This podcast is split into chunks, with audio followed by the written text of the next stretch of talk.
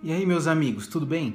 Quem me acompanha mais de perto, quem está mais perto de mim, sabe que um dos maiores prazeres, as minhas maiores alegrias é buscar o conhecimento e compartilhá-lo. Eu gosto muito de estudar sobre história e principalmente sobre a palavra de Deus. E é baseado nisso que eu tenho feito alguns vídeos e compartilhado aqui com vocês. E hoje eu quero fazer isso também. Dia 29 de junho, Aqui no Brasil a gente comemora algumas coisas: dia do pescador, dia do chaveiro, da telefonista e também do dublador. E eu, como um profissional de comunicação, tenho muita alegria em poder falar sobre um dublador.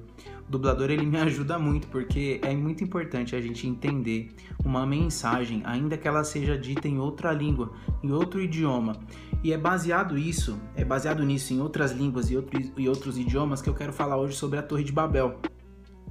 A história está lá em Gênesis capítulo 11. E ela fala, ela começa falando que no mundo todo havia apenas uma língua, um só modo de falar.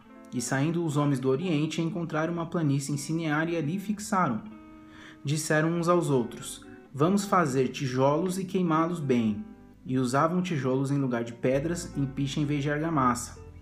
E aqui há algo importante nessa mensagem.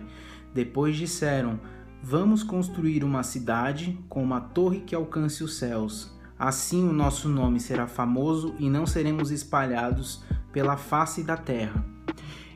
Deus havia dado uma ordenança que o povo que o povo se espalhasse pela terra. O, vers... o capítulo 10 de Gênesis termina falando sobre a descendência dos filhos de Noé. E ele diz que a partir, a partir dessa descendência os povos se espalharam pela terra e depois isso foi depois do dilúvio. Então era uma ordenança de Deus que eles se espalhassem pela terra.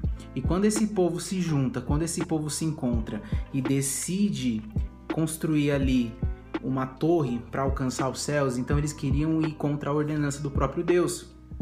E a história continua lá no versículo 5. O Senhor desceu para ver a cidade e a torre que os homens estavam construindo. E disse o Senhor: Eles são um povo só e falam uma só língua, e começaram a construir isso.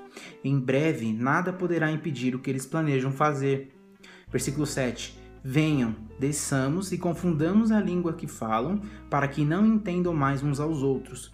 E assim o Senhor os dispersou dali por toda a terra e pararam de construir a cidade. Por isso foi chamada Babel, porque ali o Senhor confundiu a língua de todo o mundo, e dali o Senhor os espalhou por toda a terra. Babel diz confusão, Babel diz contenda, desentendimentos. Então, quando esse povo resolve fazer aquilo que não era a ordem do Senhor, o próprio Senhor veio para impedir os planos dele. E muitas vezes nós não percebemos, mas nós convivemos ou criamos uma torre de Babel ao nosso redor quando nós decidimos criar um tipo de comunicação, um tipo de linguagem que não é aquela que o Senhor quer para nossas vidas. E muitas vezes a gente se pergunta por que, que as coisas não acontecem, por que, que as coisas não dão certo, quando na verdade muitas vezes nós estamos com as motivações erradas. O Senhor impediu que aquele povo construísse aquela, aquela torre porque eles estavam com a motivação errada não porque era algo ruim. A construção, a obra, se fosse para edificar o Senhor, com certeza ela estaria até hoje em pé. Mas como eles construíram de uma maneira errada, de uma motivação errada, o Senhor veio para barrar tudo isso. O povo se uniu então com propósitos errados. E ao confundir as línguas, o povo perdeu a capacidade de trabalhar em equipe. A própria palavra diz aqui: quando o Senhor confundiu as línguas, eles, eles se dispersaram, eles não se entenderam mais. E muitas vezes é assim também nas nossas vidas. Quando a gente não consegue falar a mesma língua, as coisas tendem a dar errado. Seja no trabalho, seja num relacionamento, em qualquer coisa. Quando duas pessoas ou mais não falam a mesma língua, isso tende a dar errado. E como nós devemos agir diante disso quando nós entendemos que as nossas motivações estão erradas? Quando nós perdemos esse senso de comunidade, esse senso de, de parceria, esse senso de amizade, de, de companhia. A palavra diz a palavra diz no Salmo 133, versículo 1, como é bom e agradável quando se vive, quando os amigos, os irmãos estão em comunhão. A palavra diz aqui também em Provérbios 21, capítulo 30 e 30, versículo 30 e 31, para encerrar, que não há sabedoria alguma, nem discernimento algum, nem plano algum que possa opor-se ao Senhor.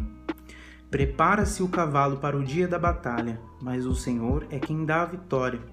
Ou seja, quando aqueles homens decidiram se opor ao mandamento, à vontade do Senhor, se reunindo em um só lugar e querendo ali é, estabelecer os princípios deles, eles, se eles tentaram se opor a um plano do Senhor e não há nada que se oponha aos planos do Senhor. Então que, que as torres de Babéis que tem na nossa vida possam ser derrubadas hoje e que nós possamos construir uma torre que nos leve mais perto do Senhor para fazer a vontade do Senhor.